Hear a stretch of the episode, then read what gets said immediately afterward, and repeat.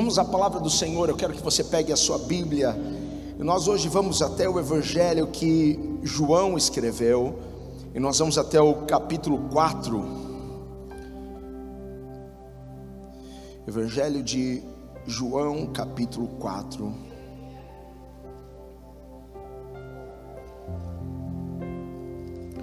Eu vou ler 30 versículos hoje. Então, se você não leu a sua Bíblia essa semana,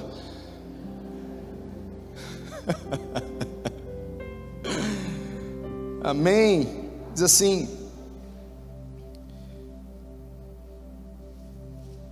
Os fariseus ouviram falar que Jesus estava fazendo e batizando mais discípulos do que João.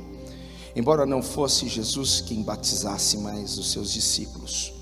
Quando o Senhor ficou sabendo disso, saiu da Judéia e voltou uma vez mais a Galiléia era-lhe necessário passar por Samaria. Assim chegou a uma cidade de Samaria, chamada Sicar, perto das terras que Jacó dera a seu filho José. Havia ali um poço de Jacó. Jesus, cansado da viagem, sentou-se à beira do poço.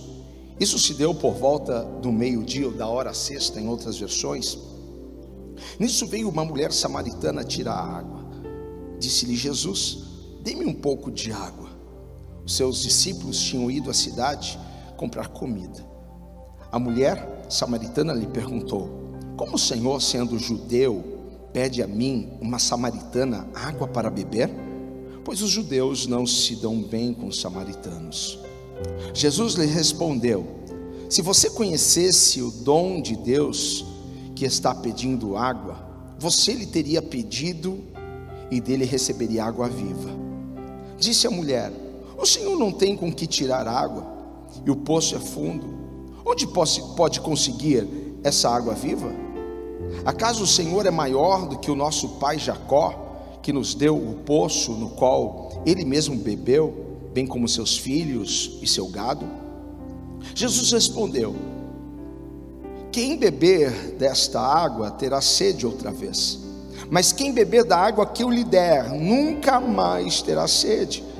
Oh, aleluia, ao contrário, a água que eu lhe der se tornará nele uma fonte de água a jorrar para a vida eterna. A mulher lhe disse: Senhor, dê-me dessa água para que eu não tenha mais sede, nem precise voltar aqui para tirar água. E lhe disse: Vá, chame o seu marido e volte. Não tenho marido, respondeu ela. Disse-lhe Jesus: Você falou corretamente, dizendo que não tem marido. O fato é que você já teve cinco, e o homem com que agora vive não é seu marido. O que você acabou de dizer é verdade. Disse a mulher: Senhor, vejo que é profeta. Nossos antepassados adoraram neste monte, mas vocês judeus dizem que Jerusalém é o lugar onde se deve adorar. Jesus declarou: Creia em mim, mulher. Está próxima a hora em que vocês não adorarão o Pai, nem neste monte, nem em Jerusalém. Vocês, samaritanos, adoram o que não conhecem. Nós adoramos o que conhecemos, pois a salvação vem dos judeus. No entanto, está chegando a hora em e de fato já chegou em que os verdadeiros adoradores adorarão o Pai em espírito e em verdade. São esses os adoradores que o Pai procura. Deus é espírito e é necessário que os seus adoradores o adorem em espírito e em verdade. Disse a mulher: Eu sei que o Messias, chamado Cristo, está para vir. Quando ele vier, explicará tudo para nós. Então Jesus declarou: Eu sou o Messias eu que estou falando com você. Naquele momento, os seus discípulos voltaram e ficaram surpresos ao encontrá-lo conversando com uma mulher. Mas ninguém perguntou: que, que queres saber? Ou por que está conversando com ela? Então, deixando o seu cântaro, a mulher voltou à cidade e disse ao povo: Venham ver um homem que me disse tudo o que tenho feito. Será que ele é o Cristo? Então saíram da cidade e foram para onde ele estava. Feche os seus olhos, Pai. Eu peço que o Senhor unja os nossos ouvidos, porque a fé vem por ouvir e ouvir a Sua palavra, Pai. nós declaramos que estamos prontos, preparados para sermos ministrados pela verdade que liberta, que toda resistência e reserva na mente caiam por terra. Teu espírito tem liberdade. Continue se movendo neste lugar, Espírito Santo, e que estas palavras ganhem vida dentro de nós. É o que eu lhe peço agora, no nome de Jesus. Alguém grite amém. Toma o seu lugar, por favor. Hoje eu quero falar sobre este tema, o encontro. Todos nós já já nos encontramos com alguém, com uma pessoa. Alguma vez, algumas vezes nós entramos num encontro que é uma verdadeira gelada, uma verdadeira fria, mas outros encontros têm a capacidade de trazer uma mudança, uma transformação, algo novo. Eu, no meu espírito, creio que algo está para acontecer neste lugar nessa manhã.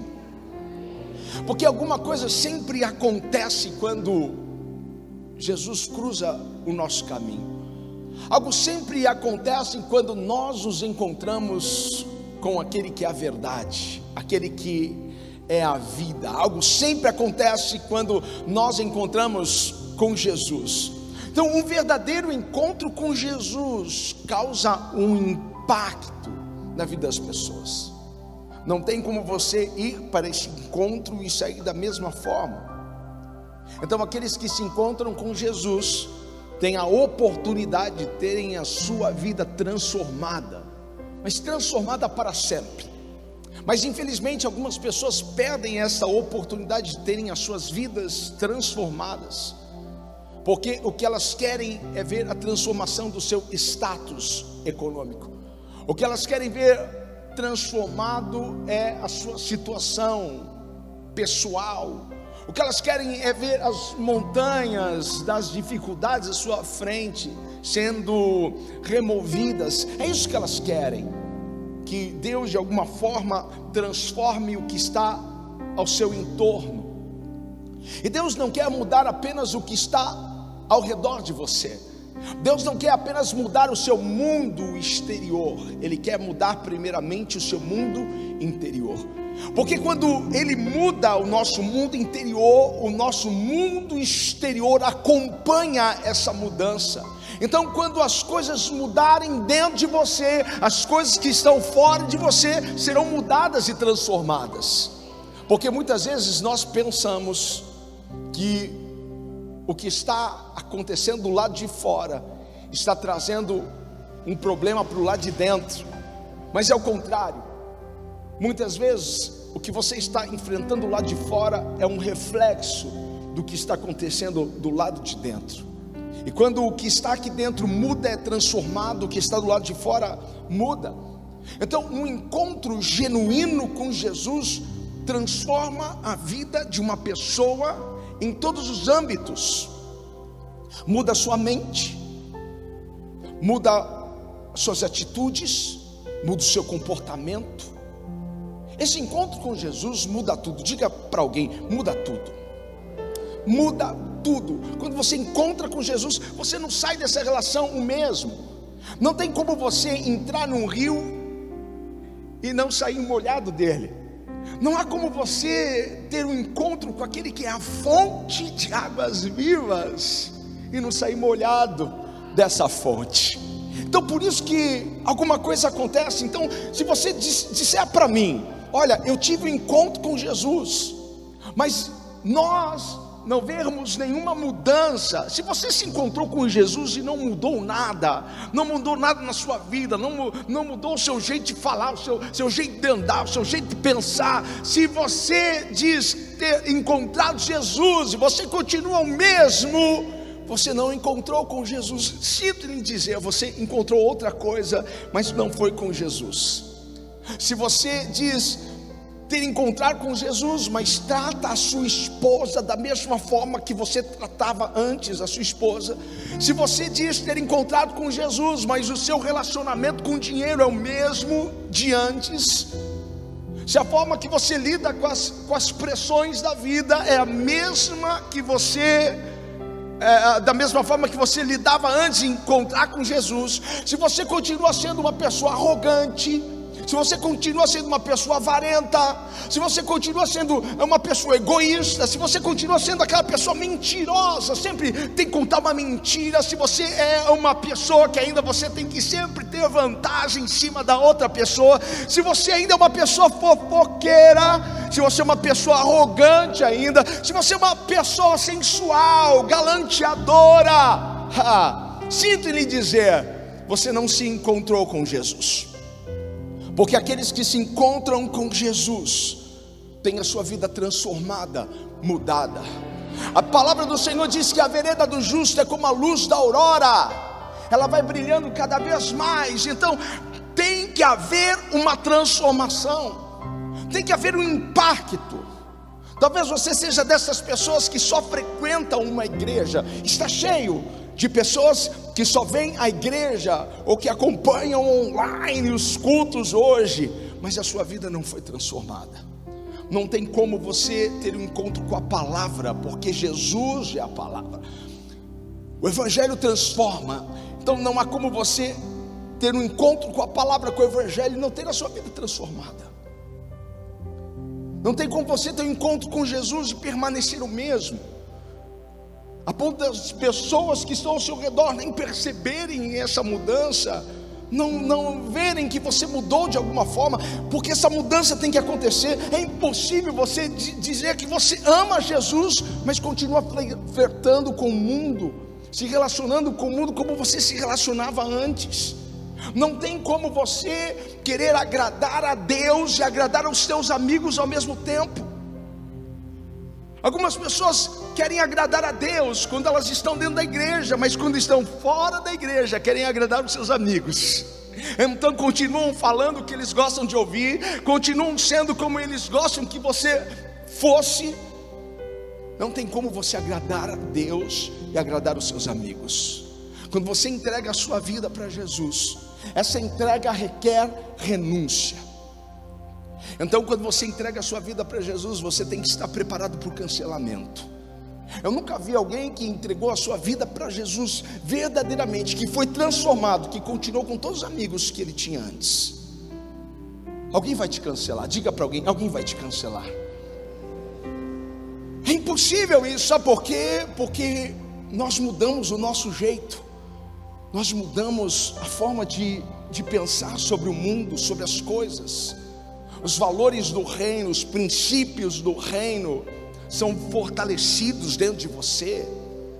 A sua relação com o dinheiro muda, a sua, relação com o ser humano muda, sua relação com a sua família muda. As pessoas ficam assim de boca aberta e talvez você deixe deixe de ser aquelas pessoas que elas queriam que você fosse. Quantos estão entendendo aqui? A gente tem amigos, e parece que esses amigos de antigamente, eles têm medo quando nós nos aproximamos deles. Eles acham que pensam que eu acho que eles pensam que a gente quer toda hora falar de Deus, falar de Bíblia, falar. Algumas pessoas nem puxam mais assunto com você. É normal isso acontecer. Agora o que eu quero que você veja aqui nesse texto que alguma coisa estava para acontecer na vida dessa mulher problemática. Nós estamos diante de uma mulher problemática, diante de uma mulher que era cheia de marcas, marcas emocionais, traumas. Uma mulher que tinha a sua vida sentimental, amorosa, totalmente bagunçada.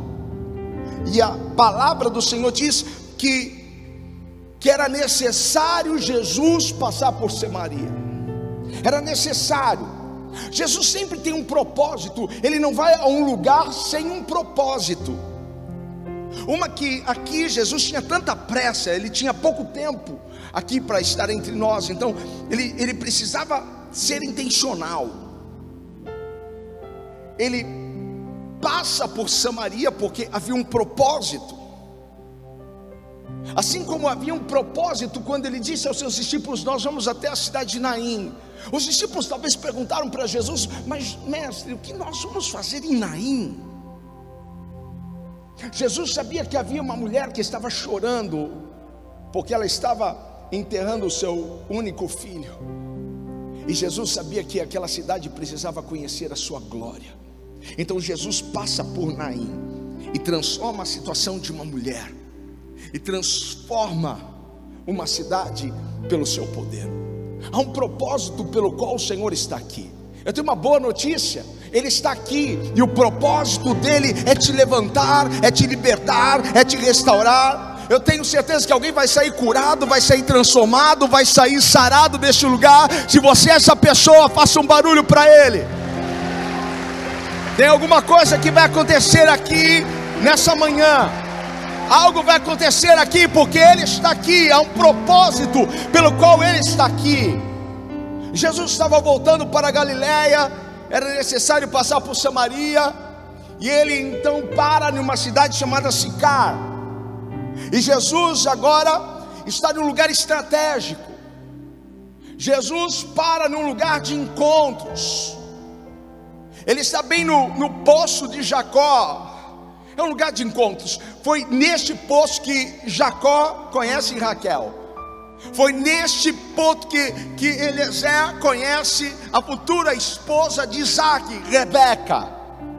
É um lugar de encontro. E Jesus se assenta neste poço e os discípulos vão até o mercado. Poxa, precisa de 12 caras no mercado. Já pensou, um homem só no mercado já é difícil. Imagina 12 caras no mercado, indo junto comprar alguma coisa.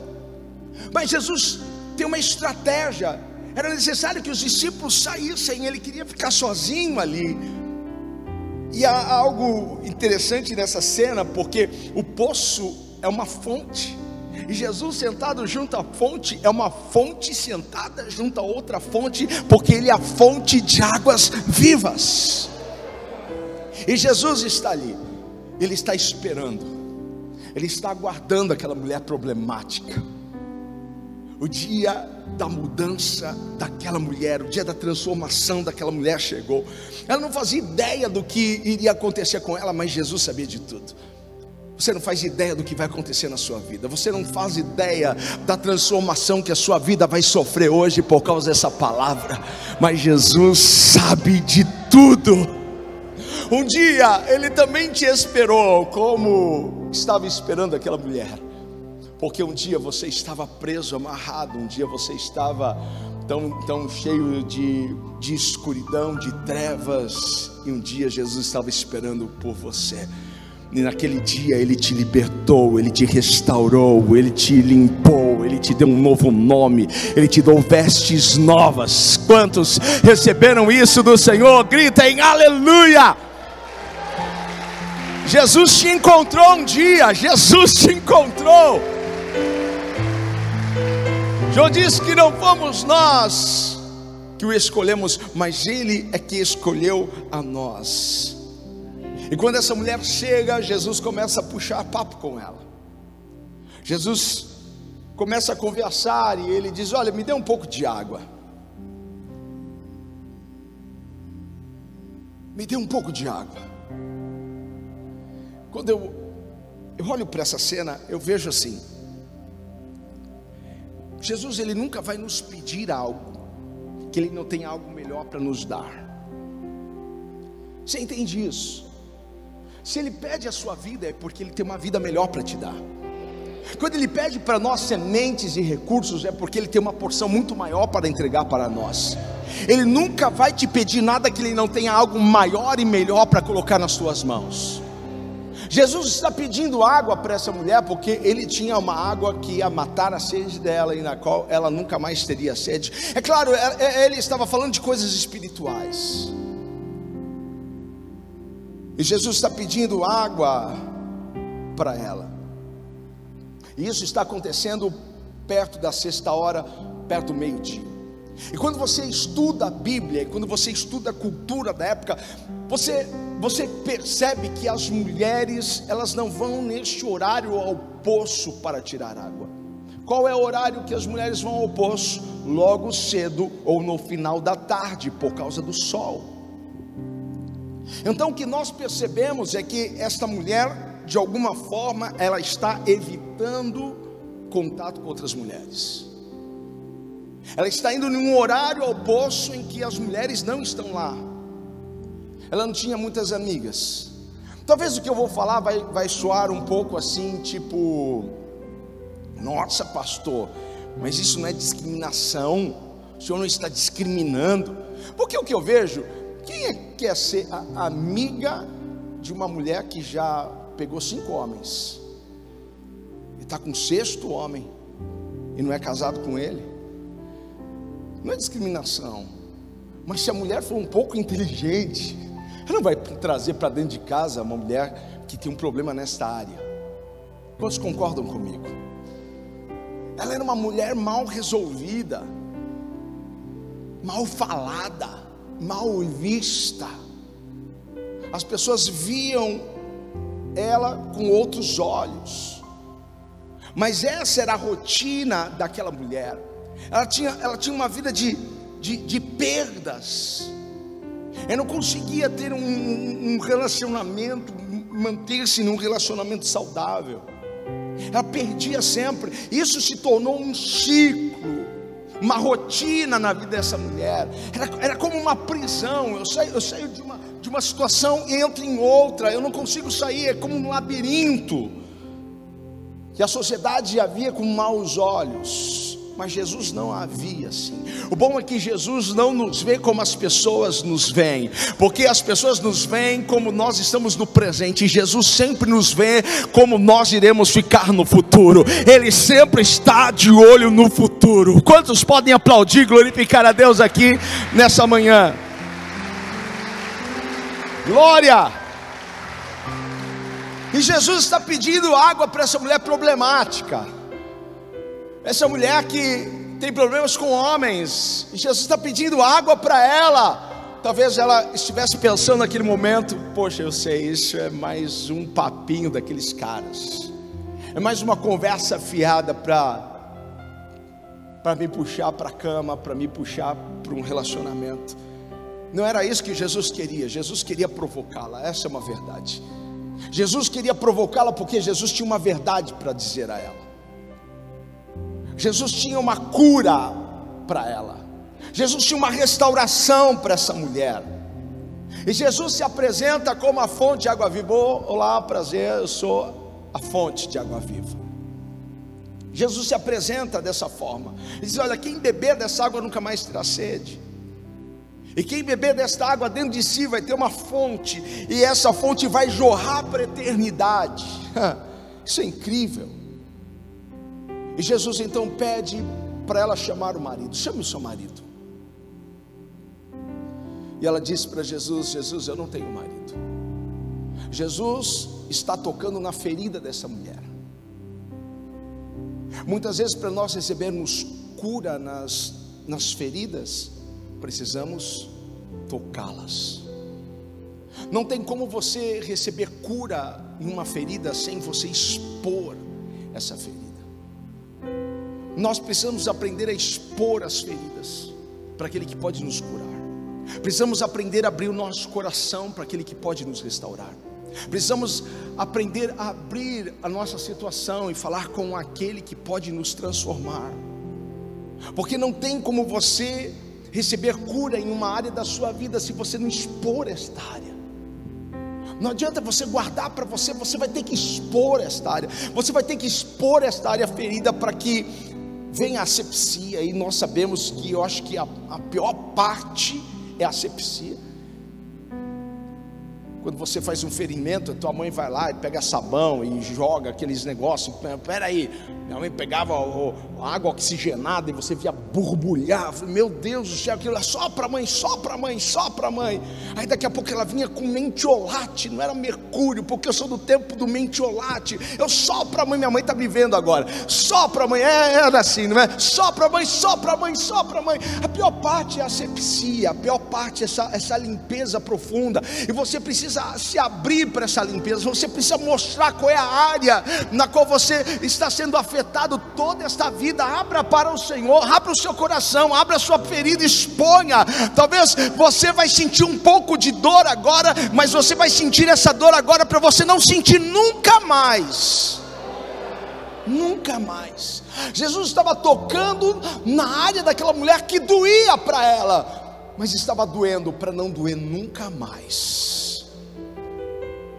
Não tem como você querer que uma área da sua vida seja seja tratada sem sem você expor, sem passar por esse tratamento.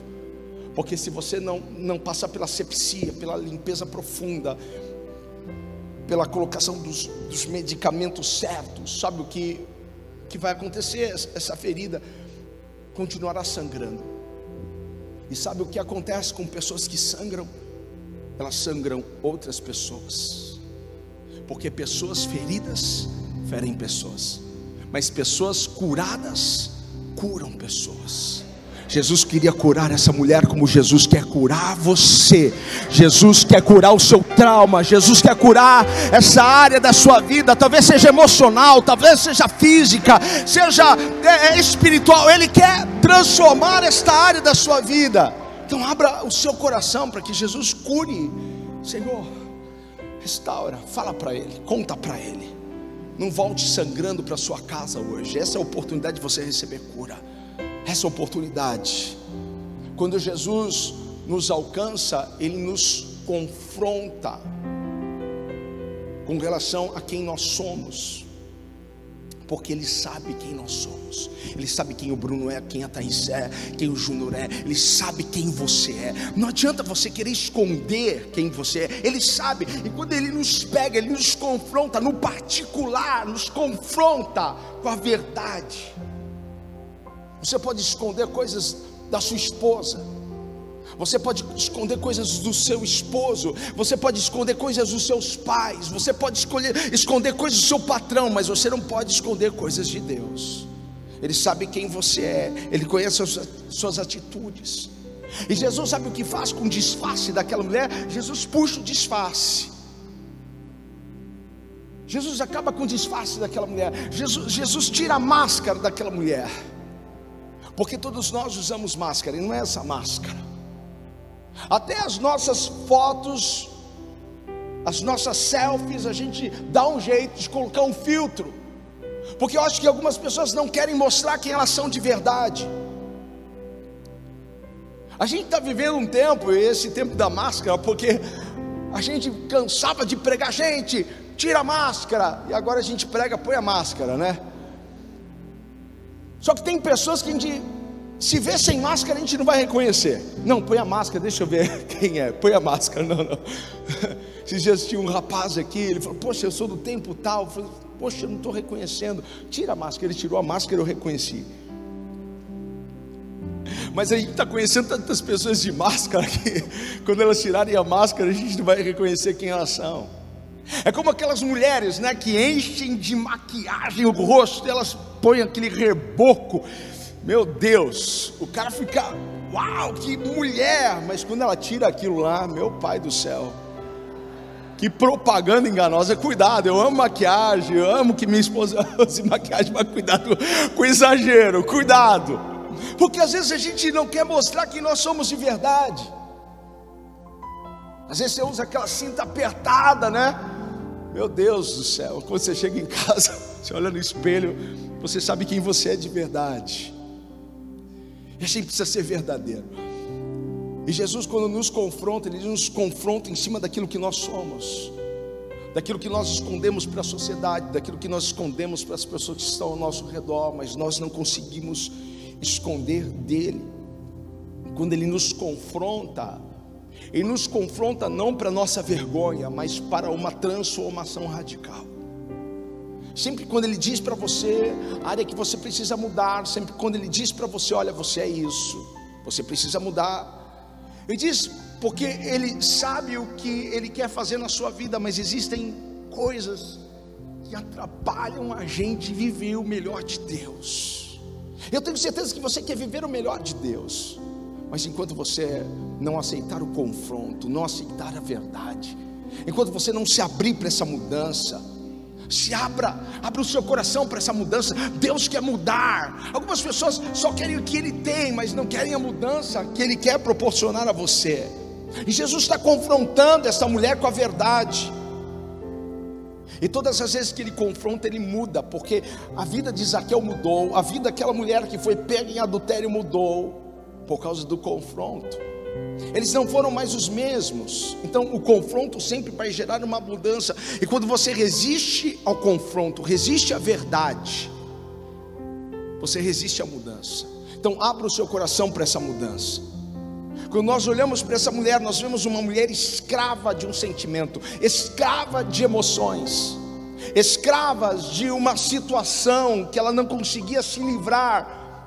Era realmente uma espiral, um labirinto, e ela não conseguia sair disso. E você sabe que escravos são subordinados àquilo que o escraviza.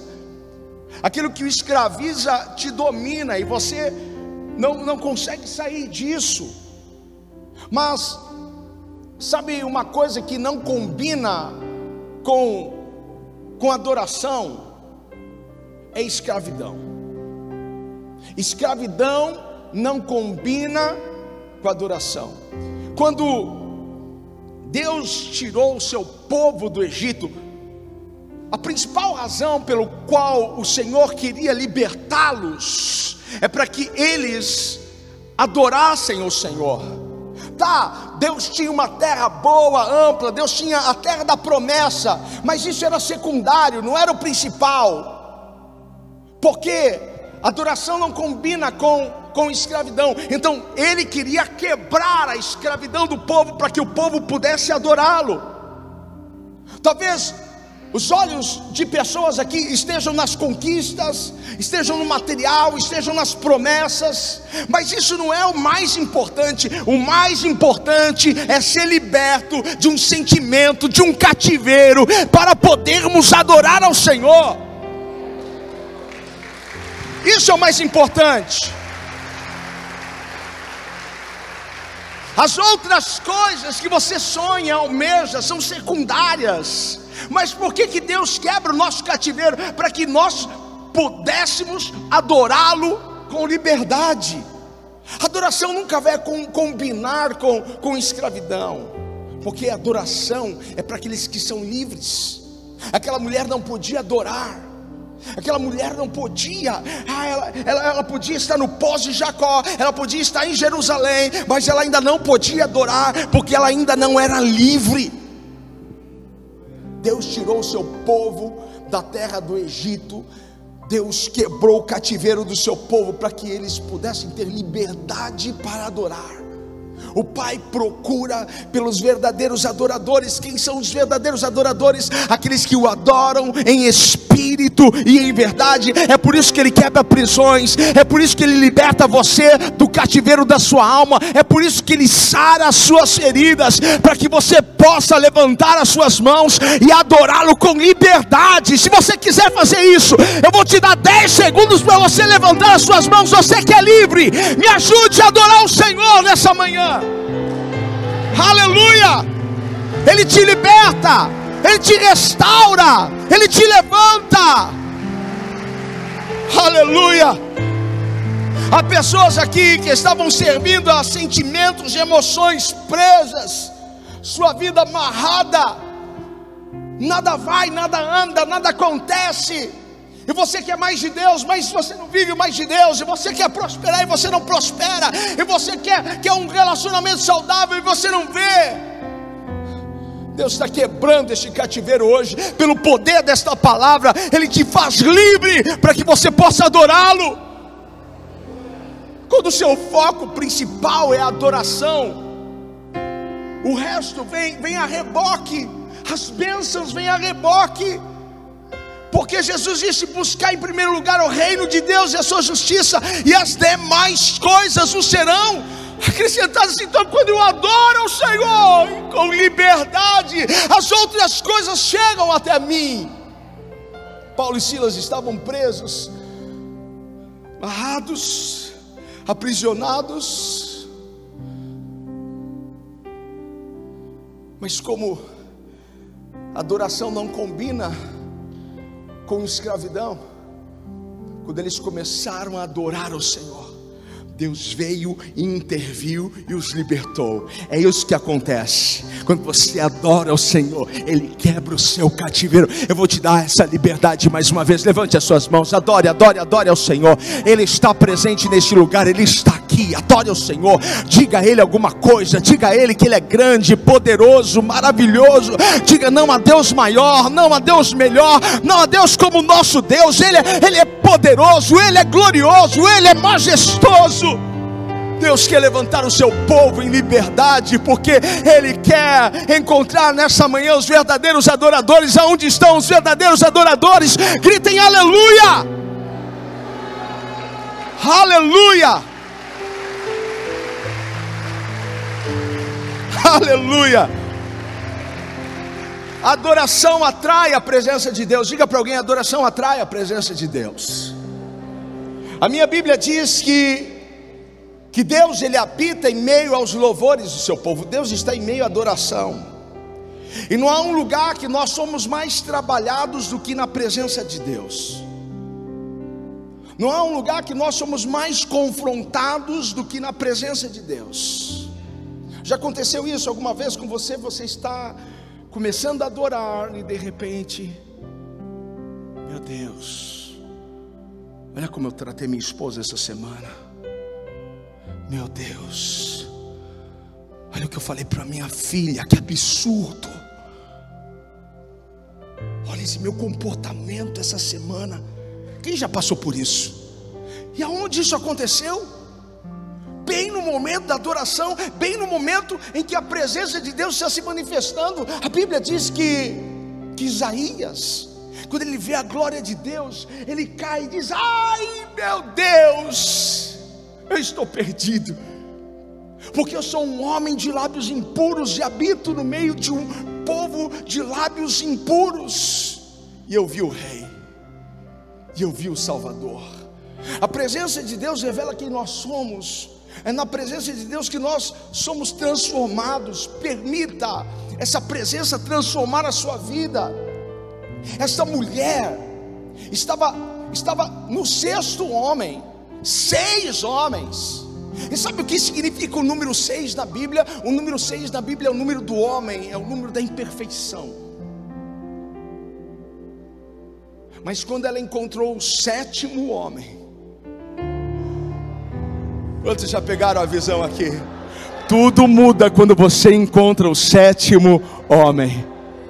Quando ela encontrou o sétimo homem, a sua vida mudou. Porque o sete é o número de Deus, o sete é o número da perfeição. A sua vida vai mudar, a sua história vai mudar, o seu contexto vai mudar. Se tem alguém acreditando nessa palavra, me ajude a adorar o Rei. Abra sua boca, diga glória a Deus. Porque é o sétimo homem que quebra o cativeiro, que quebra as amarras Jesus libertou aquela mulher. Jesus tirou aquelas amarras, Jesus quebrou aquele cativeiro, ela estava livre agora. Não havia mais prisão, não havia mais, não havia mais dor, não, não havia mais, mais sofrimento, não havia mais o que prendia aquela mulher naquela situação.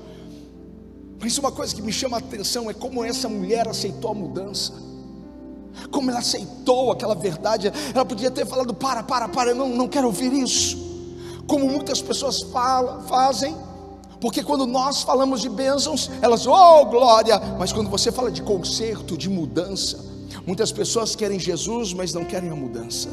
Eles querem as bênçãos que Jesus tem, mas não querem a mudança que Jesus está pedindo para eles. Ela aceitou a mudança. Jesus não transforma ninguém sem um propósito.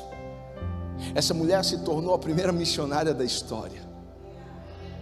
A história dela sacudiu uma cidade. Depois que ela se encontrou com Jesus, ela voltou para Samaria e ela começou a falar da história dela. como, como Jesus tinha transformado ela, como aquele encontro havia impactado ela, e ela começou a revolucionar a cidade, a levar um avivamento para dentro da cidade, porque quando o avivamento chega dentro de você, esse avivamento vem para fora, quando esse poder flui dentro de você, esse poder começa a fluir para fora, porque ele tem uma obra para fazer na sua vida, e uma outra obra que ele vai fazer através da sua vida. Primeiro ele faz uma obra na sua vida, para depois ele fazer uma obra através da sua vida. Aleluia! A cidade foi impactada pela história, pelo testemunho dessa mulher. A maior propaganda da igreja são vidas transformadas. A melhor forma de fazermos propaganda da igreja não é bombando as nossas redes sociais, mas é a sua história, é o que Jesus fez na sua vida, é o que Jesus fez no seu casamento, é o que Jesus fez nos seus negócios, é como Jesus sarou as suas emoções, te curou por completo, é isso, vidas transformadas. Porque o seu testemunho é tão poderoso. Se você soubesse o poder que há no seu testemunho, no seu testemunho de vida, o poder que há, porque o seu testemunho de vida pode transformar uma cidade, pode transformar um bairro, pode transformar todo aquele condomínio, aquele prédio que você mora. Quantos estão aqui me ouvindo? Samaria foi sacudida pelo que havia acontecido na vida dessa mulher, pelo testemunho dela, pelo que Deus fez. Então ela se torna a voz de Jesus naquela cidade. Você é a voz de Cristo onde você trabalha, você é a voz de Cristo no prédio que você mora, você é a voz de Cristo aonde você vai, na sua faculdade, na sua escola, naquele grupo que você faz parte, você é a voz de Jesus. Precisamos abrir a nossa boca e contar do que Ele fez em nossas vidas. Estou terminando. Deus quer um posicionamento. Deus está esperando um posicionamento. Quantos estão dispostos à mudança? Eu quero um posicionamento. A fonte de água viva está aqui. Ele está dizendo: beba de mim, beba desta água, porque vai haver transformação, vai haver cura, vai haver restauração. Ele quer te libertar. Você quer essa libertação? Fique em pé, por favor. Você quer essa cura? Você quer essa transformação na sua vida? Ele quer sacudir as coisas. Ele quer sacudir a um ponto, assim como ele fez naquela prisão que estavam Pedro e Silas. Ele sacudiu tanto aquele lugar que as cadeias se quebraram, eles foram soltos. Jesus quer sacudir a sua vida hoje. Jesus quer sacudir as suas estruturas. Deixe Jesus sacudir as suas estruturas. Abra o teu coração, mostre as suas feridas. Mostre a área que você foi afetado, machucado, ferido. Talvez você não abra isso para ninguém. Eu nem estou pedindo para você abrir isso para alguém. Eu estou pedindo para você abrir isso para aquele que pode te curar, te restaurar. Jesus quer sacudir a sua vida. Levante as suas mãos. Comece a adorar porque algo vai acontecer aqui. Algo vai acontecer na tua casa, algo vai acontecer na sua vida. Você veio para o encontro, para o encontro que transforma, para o encontro que não permite nós sairmos os mesmos. Você veio para o encontro daquele que pode mudar, transformar todas as coisas. Eu vejo com os meus olhos espirituais Deus fazendo uma obra tão linda na sua vida e fazendo uma obra através da sua vida. Prepare-se, porque através da sua história, milhares de pessoas serão impactadas. O que Deus vai fazer no seu casamento, milhares de casamentos serão impactados. O que Deus vai fazer nos seus negócios, milhares de outros negócios serão impactados. O que Deus vai fazer na sua vida vai se tornar algo tão poderoso. Levante as suas mãos, feche os seus olhos. Ele está aqui. Aquele que a fonte de água viva está aqui. Ele diz: Vinde a mim, todos vós que estáis cansados e sobrecarregados, porque eu vos aliviarei. Beba desta água, experimente desta presença. Este lugar está cheio desta presença. Ele vai fechar as feridas do seu coração. Ele vai estancar o sangramento. Talvez doe, mas é para nunca mais doer. Deixa Ele tocar esta área que foi afetada. Talvez você foi uma, uma moça violentada. Talvez você foi uma moça, uma moça que sofreu um abuso na infância, na adolescência. Talvez você é um rapaz que sofreu esse abuso lá atrás. Você não percebe. Sua vida, sua vida emocional, sentimental, às vezes não foi por causa desta ferida, desta marca. Às vezes você recebeu um trauma e você não consegue romper. Você não consegue romper nos negócios, você não consegue fluir na unção, você não consegue, sabe, dar a liberdade para que o Espírito Santo faça uma obra na sua vida, porque porque você se fechou de tal forma, você não confia em ninguém, você não acredita em ninguém algo foi tão forte, tão impactante na sua vida, mas o Senhor está batendo a porta do teu coração, Ele está dizendo: abre essa porta, deixa eu entrar. Deixa eu trazer a minha vida para dentro da sua vida. Ele nunca vai te pedir algo que ele não tenha algo melhor para dar a você. Ele está pedindo a sua vida. Entregue a sua vida para ele, porque ele vai devolver uma vida cheia da abundância dos céus. Levante as suas mãos. Ele está aqui neste lugar. Deus, tu és um Deus de cura, tu és um Deus de restauração, tu és um Deus de milagres. Tua palavra diz que o Senhor esquadrinha os nossos corações. O Senhor conhece o mais profundo da nossa alma, Pai. Entra Pessoas estão dando esse acesso ao Senhor. Entra, Senhor.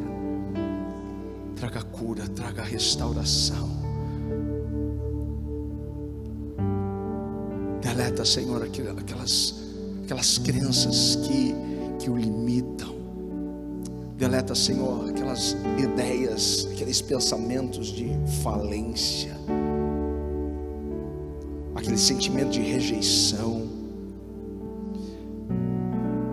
aquela ideia, Pai, que o inimigo semeou de que ele merece o pior.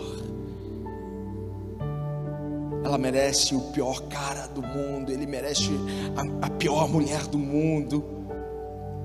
Ele não merece prosperar, ele não merece ele não merece enriquecer, ele não merece ter o melhor da terra, ele não merece comer o melhor da terra. Pai, deleta esses pensamentos, Quebra, Pai amado, esta mentalidade, lança por terra, Pai. Porque o Senhor veio para nos dar vida e vida com abundância. O diabo é que veio para roubar, matar e destruir. O diabo é que veio para nos paralisar numa área da nossa vida, assim como aquela mulher, Pai, estava parada em um momento da vida dela e tudo que ela via era aquele ciclo. Tudo que ela via, Pai, era aquela escravidão. Quebra, Pai, quebra esse domínio, quebra, Pai, essa escravidão. Quebra, Senhor, este cativeiro hoje na vida do teu povo, Pai.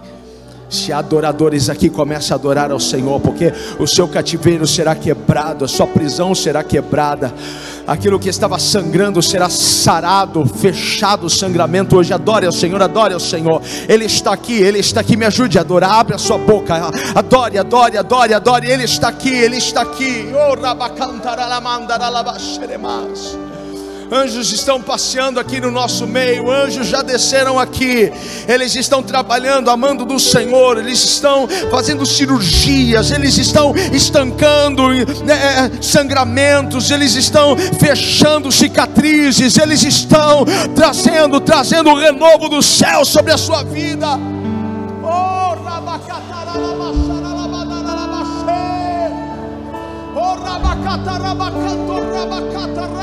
Oh. todo